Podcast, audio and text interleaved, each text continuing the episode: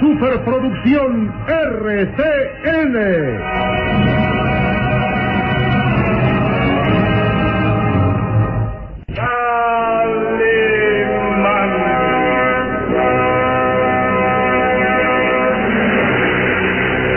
Caballero con los hombres, Galante con las mujeres. tierno con los niños. Implacable con los malvados. Así es, Calimán, el hombre increíble.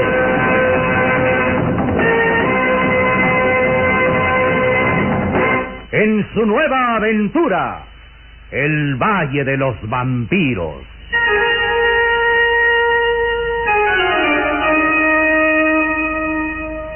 El Valle de los Vampiros. Interpretado estelarmente por la bella actriz del cine nacional, Carmelita González, Eduardo Arosamena, Luis de Alba, Ofelia de la Fuente, Ketty Valdés y como narrador Isidro Olace, e interpretando a Calimán, el propio Calimán, un libreto original de Víctor Fox.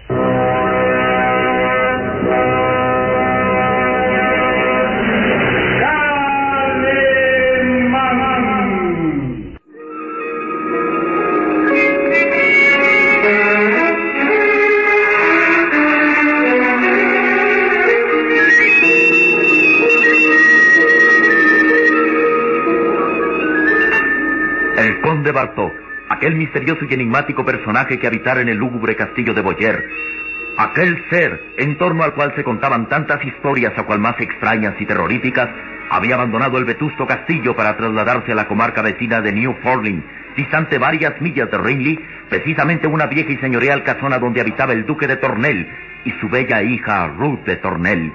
¿Qué motivos impulsaban al enigmático personaje a ir hasta aquella apartada casona?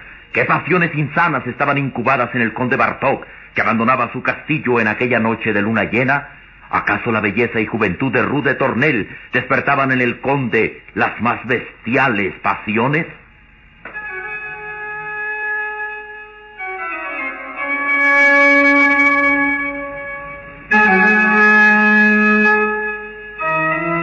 La presencia del conde Bartok en aquella casa era motivo para que la hermosa Ruth de Tornel sufriera un impacto de angustia y temor. Y surgía una pregunta de labios de la bella jovencita que miraba interrogante al conde Bartok. Responda, señor conde. ¿Cómo es que pudo llegar hasta aquí si las puertas estaban cerradas? Yo misma tuve buen cuidado de cerrar la puerta principal con llave. El conde Bartok guardaba silencio. Sus ojos verdosos miraban intensamente a la joven, mientras en su boca de finos y delgados labios se adivinaba una sonrisa burlona. El duque de Tornel, venerable anciano de rostro gentil, intervenía para cortar aquella situación un tanto inoportuna. Hija, Ruth, pero ¿estás segura de lo que dices? Completamente, papá. Antes de venir a la sala tuve buen cuidado de cerrar la puerta principal. ¿Cómo es que usted pudo llegar hasta aquí, señor conde, sin que ninguno de los criados le diera paso? Digamos entonces que que tengo el don maravilloso de filtrarme a través de las paredes. Buena respuesta. Filtrarse por las paredes tiene gracia. Yo, por el contrario, no encuentro nada de gracioso en esta situación. Y quisiera obtener de usted, señor conde, más que una respuesta humorista. ¿Qué puedo decirle, Ruth? La verdad. ¿Cómo es que llegó hasta aquí? ¿Cómo? Si ni mi padre ni yo escuchamos sus pasos. De pronto lo vimos ahí junto a la puerta. ¿Cómo pudo hacerlo? El conde Bartok sonrió sereno. Luego se incorporó avanzando hasta la puerta de acceso y Ruth de Tornel se estremeció al ver aquella figura alta y delgada arrastrando la larga capa escarlata. El conde llegó hasta la puerta y sus pálidas y huesudas manos hicieron girar el picaporte de la misma. Como ustedes pueden darse cuenta, la puerta no está cerrada con llave. ¿Cómo? Pero estoy segura de que cerré esa puerta con llave. Estoy segura que lo hice. Ruth de Tornel llegó hasta la puerta y sus hermosos y grandes ojos negros vieron con admiración el picaporte. No hay duda. Pero Y sin duda querrá cerciorarse si la puerta de entrada también está libre de llaves. Estoy dispuesto a acompañarla hasta allá y lamento mucho esta confusión. Sin embargo, me gustaría ir a ver yo misma la puerta de entrada. Estoy segura que yo la cerré. Oh, Ruth, basta. No vamos a pasarnos la noche discutiendo sobre si las puertas estaban cerradas con llave o no. Eh, Me parece de muy mal gusto eh, enfrascarnos en una conversación inútil cuando nuestro deber es recibir al señor conde como merece. Agradezco su amabilidad, señor Duque. Pero tal parece que Ruth no está convencida de mis palabras. Lo está, claro que lo está. ¿No es verdad, hija? Sí. Es una tontería seguir hablando de esto. Ya ve usted, Ruth, que no he mentido al decir que posee un don extraño que me permita filtrarme a través de los muros. Para eso tendría usted que ser un espectro. Sí. Un espectro. Ah, bien. Pongámonos cómodos y permítame ofrecerle una copa de oporto, señor conde. Que acepto de buen grado, amigo mío. Esta será una velada maravillosa. Hija, acompaña al señor conde a tomar asiento mientras dispongo las copas. Espero que el oporto sea de su agrado, amigo mío. Pese a la mala situación que sufro, aún dispongo de una buena bodega con vinos deliciosos. El anciano se alejó hasta la elegante cantina en uno de los rincones de la sala. El conde se dejó caer pausadamente en el amplio sillón de brocado y deslizó suavemente su mano hasta acariciar insinuante la de la muchacha. Ruth de Tornel se estremeció al sentir el contacto de aquella mano pálida y fría. Le... le sucede algo. No. Solo que la noche es tan fría que no puedo ocultar un calofrío que recorre mi cuerpo. ¿La noche te parece fría?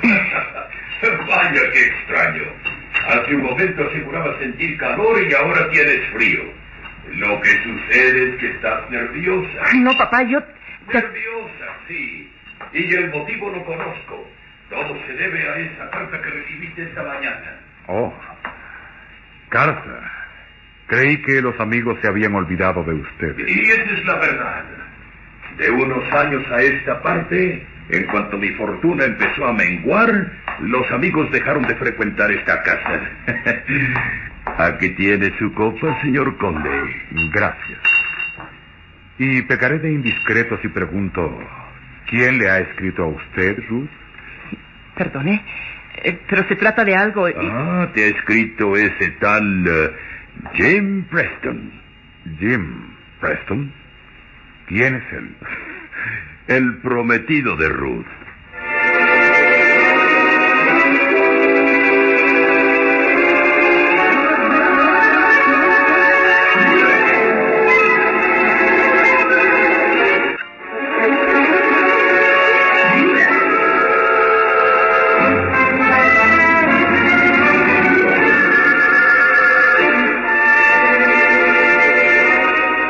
El conde Bartok reaccionó intenso. La revelación de que aquella hermosa muchacha, Ruth de Tornel, estaba enamorada de otro hombre, lo hizo esbozar un gesto de ira contenida. El prometido de Ruth. No sabía que lo hubiera. Bueno, en realidad ese hombre sueña con casarse con Ruth, pero no creo que lo logre jamás. Es... eh, es un pobre diablo. Papá. Un pobre diablo, un aventurero. Uno de esos jovenzuelos sin eh, patrimonio que sueñan con hacer fortuna de la noche a la mañana. Siempre he estado en contra de esas relaciones y Ruth terminará por convencerse que ese tal Jim Preston no es el hombre indicado para ella. Por favor, papá. No creo que el señor conde tenga interés en conocer asuntos tan privados. Al contrario, todo lo relacionado con usted, Ruth, me interesa al grado de sentirlo como parte de mí mismo. Claro que si no soy digno de su confianza. Oh, no diga eso, amigo mío, que usted goza de toda nuestra estimación y nos sentimos honrados con su presencia. Y me alegra el pensar que usted se interese por nuestros problemas. Gracias, señor Duque. Pero quisiera saber más detalles sobre el señor Jim Preston. Mm, ¿Qué puedo decirle? Ruth lo conoció hace tiempo durante unas vacaciones en Londres. Jim Preston estudiaba la carrera de medicina y trabó amistad con Ruth. No le di mayor importancia al asunto considerándolo pasatiempos de muchachos, pero después intervine al darme cuenta de que el tal Jim Preston tomaba las cosas en serio. ¿Podrá usted creer, señor conde, que se atrevió a pedir la mano de Ruth? ¿De veras? Sí, y por supuesto que me negué rotundamente. No hablemos de eso, papá, por favor. Imagínese, mi hija casada con un don nadie, con uno de esos jovenzuelos impertinentes que no saben distinguir rangos ni posiciones. ¿Se pensará que voy a permitir que mi hija se case con él? Jamás, no. Siempre lo has despreciado, ¿verdad? ¿Y por qué? ¿Porque no pertenece a una de esas familias aristócratas? ¿Porque no tiene un ilustre apellido? ¿En eso estriba su inferioridad? Exacto. Pero Jim es un buen muchacho. Ah, por supuesto. Eh, Cuando un hombre no puede ofrecer fortuna y nombre a quien pretende, tiene que mostrarse bondadoso. Es condición de ese tipo de gente el ser eh, bondadoso. Pero nos amamos, papá. ¿No es razón suficiente? No, no cuando se es tan joven como tú y no se sabe nada de la vida. Lo que ahora te parece amor, más tarde se convertiría en desprecio y frialdad. Papá, no sabes decir otra cosa. Ruth de Tornel, encendida de ira y angustia, avanzó rápida hasta el gran ventanal desde donde se dominaban los amplios jardines de la casona. El anciano dio un pequeño sorbo a su copa de oporto y el conde Bartok interrogó. Ese joven, Jim Preston, ¿vive en Londres? Por fortuna, no. ¿Podrá usted creer, amigo mío, que el muchacho se fue a América en busca de fortuna? ¿América? Demasiado lejos del ser que dice amar. Sí, demasiado lejos. Pero Jim volverá algún día, cuando haya conquistado una posición, una fortuna que rompa esa barrera de prejuicios que papá ha levantado. Imagínese, señor conde. Ese muchacho sueña con hacer fortuna y regresar a casarse con Ruth. Partió a América creyendo que ahí es fácil hacerse rico. Lo logrará, estoy segura. En su última carta me dice que, que está arreglando grandes negocios y que no está muy lejos el día de su retorno. Sueños. Sueños de juventud que jamás se realizarán. Los aventureros siempre sueñan con imposibles. A veces los sueños se realizan cuando son guiados por el amor de una mujer. Sí, eso es. Usted, señor conde, confirma mis anhelos. Ahora me doy cuenta. El conde Bartok avanzó hasta donde Ruth de Tornel permanecía interrogante, y los verdosos ojos del extraño personaje se clavaron en aquel rostro encendido por la inquietud. Sí, sí, Ruth. Creo que el amor de una mujer como usted es capaz de hacer milagros y lograr imposibles. Pero el enigma estriba en saber si ese joven, Jim Preston, la aman realmente. Me ama, lo sé. ¿Por qué? ¿Porque se lo ha dicho? ¿Se burla? Oh, no. Simplemente la duda me hace sonreír. Un hombre es capaz de jurar amor eterno, impulsado quizá por un momento de fugaz romanticismo. Pero los juramentos de amor son tan frágiles y efímeros como la belleza de una flor. Las pálidas y huesudas manos del conde Bartok acariciaron suavemente un ramo de rosas que adornaba un rincón de la sala.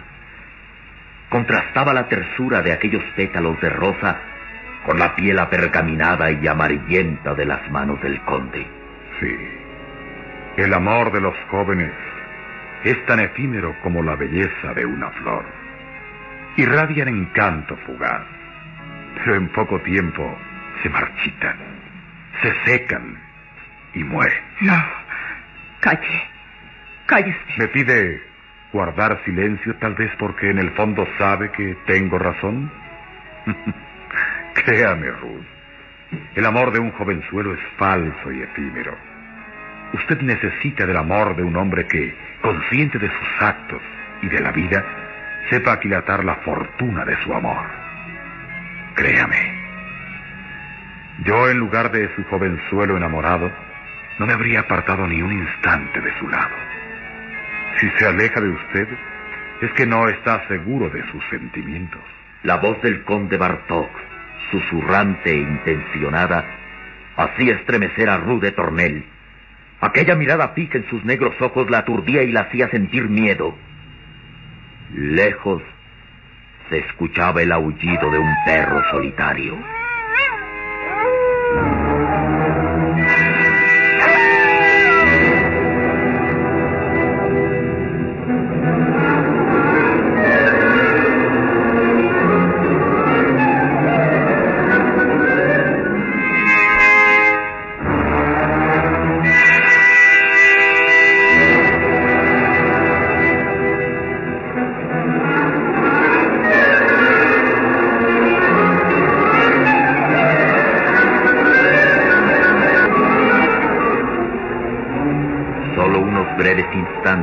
De aquel silencio pesado. El conde Bartok miraba intensamente a Rude Tornel y la joven se sentía dominada por aquella mirada fría y calculadora. Trató de apartarse, pero las pálidas y huesudas manos del conde la detuvieron. Dígame, dígame, Ruth. ¿Vale la pena sacrificar los más hermosos años de su vida pendiente tan solo de un juramento de un joven aventurero? ¿No es mejor vivir intensamente el amor de un hombre que le ofrece todo? Fortuna, posición, nombre. No sé. No sé qué decirle. Jim Preston no volverá jamás. Usted lo sabe. No. Se equivoca. Jim regresará algún día. Piensa en un futuro incierto, cuando le ofrezco un presente maravilloso. ¿Usted? Pero... Lo sabe bien. La amo, Ruth. La amo intensamente. Ruth de Tornel sentía la proximidad de aquel rostro intensamente pálido, donde unos ojos verdosos brillaban febrilmente apasionados. La joven retrocedió titubeante. No. Déjeme. Déjeme. ¿Qué sucede, hija? ¿Te sientes mal? Sí. Es que... Ruth necesita descansar. Permítame ofrecerle mi brazo para acompañarla al sillón. No. Me siento mal. Quiero estar sola. Perdóname, papá. Pero quiero estar sola. Hija, pero ¿qué sucede? Déjame retirarme, por favor. Quiero estar sola. Perdóneme. Hija. Ruth. Oh, esta chiquilla tonta. Considero una grave falta de cortesía el que se marche de esta manera. Discúlpela. Está sumamente nerviosa. Tal vez esa carta del joven Jim Preston la ha perturbado. Ya me encargaré yo de impedir que ella reciba más cartas absurdas de ese jovenzuelo. Sí, me parece una buena medida para impedir que la situación se agrave. Sería lamentable que una mujercita tan adorable acabara uniéndose a un...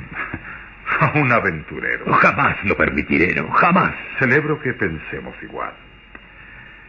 Bien, es hora de marcharme. Ah, eh, ¿No lo hará obligado por las circunstancias? No, simplemente que son muchas millas al camino de regreso a Rinley debo estar allá antes del amanecer. Ah, eh, tal parece que usted odia la luz del día. ¿Qué dice? Eh, no recuerdo que en ninguna ocasión nos hayamos visto durante el día. Todas nuestras entrevistas han sido durante la noche. ¿Por qué, señor conde? ¿Es que teme usted a la luz del día?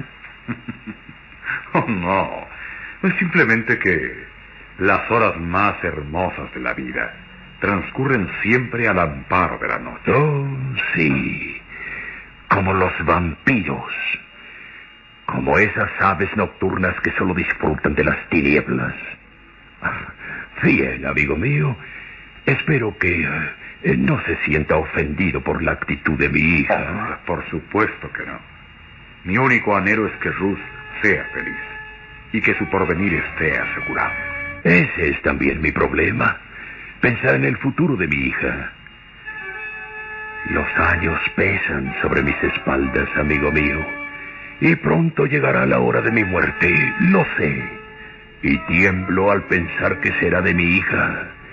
Los negocios no marchan bien, estoy completamente arruinado. Mi fortuna está a sus órdenes, señor Duque. Lo sé, y se lo agradezco, amigo mío.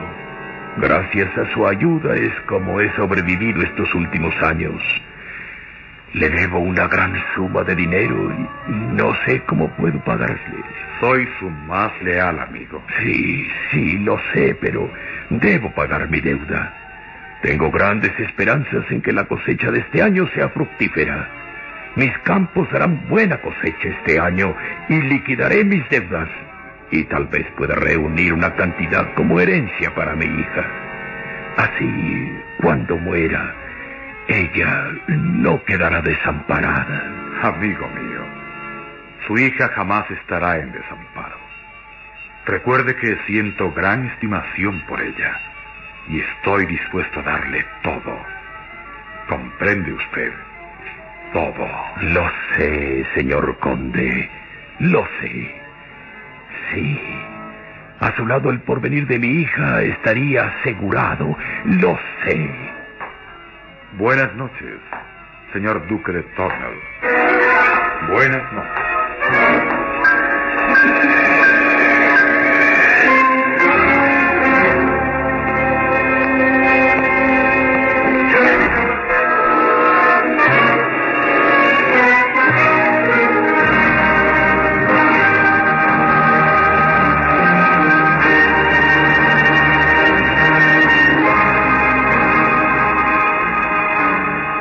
Anciano duque de Tornel había quedado solo en la habitación.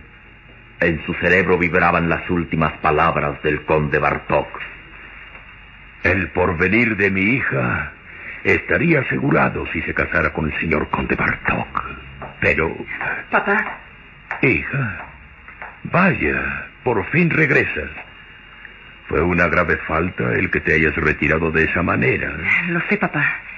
Pero ese hombre, el conde me causa inquietud. Es tan extraño, tan misterioso. Es nuestro más leal amigo y deberías pensar seriamente en corresponder a sus atenciones. Creo que... Papá, mira. Las flores. Las flores. ¿Qué sucede? ¿A qué flores te refieres? A ese ramo de rosas que el conde Bartok acarició. Hace un momento lucían frescas y hermosas. Y ahora están secas. Diantre. Es verdad. Las flores están marchitas. Es. Es como si las manos del conde Bartok las hubieran secado. Oh, papá, ¿qué significa eso? ¿Qué? Es muy extraño. Muy extraño.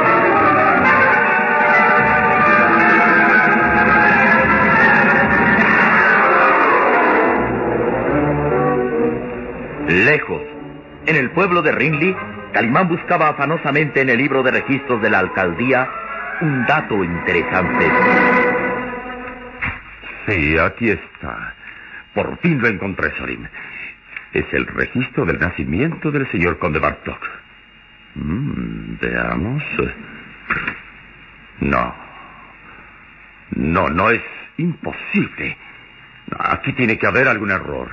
Según estos datos, Solim, el conde Bartok nació en 1838. Es decir, que tiene más de un ciclo de vida. No es imposible.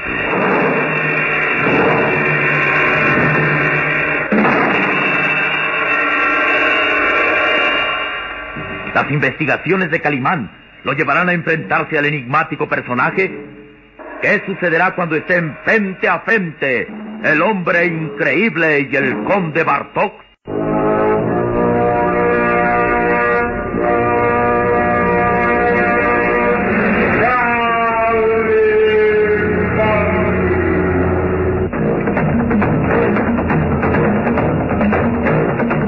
En nuestro próximo programa habrá más emoción y misterio en el Valle de los Vampiros. Y recuerde, donde se halla una injusticia que reparar, o la emoción de una aventura, o la belleza de una mujer. Ahí está.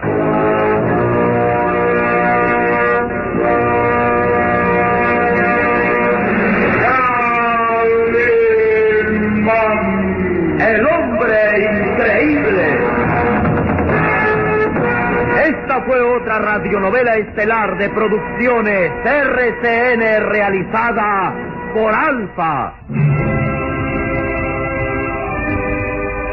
Escúchela de lunes a sábado a esta misma hora por RCN.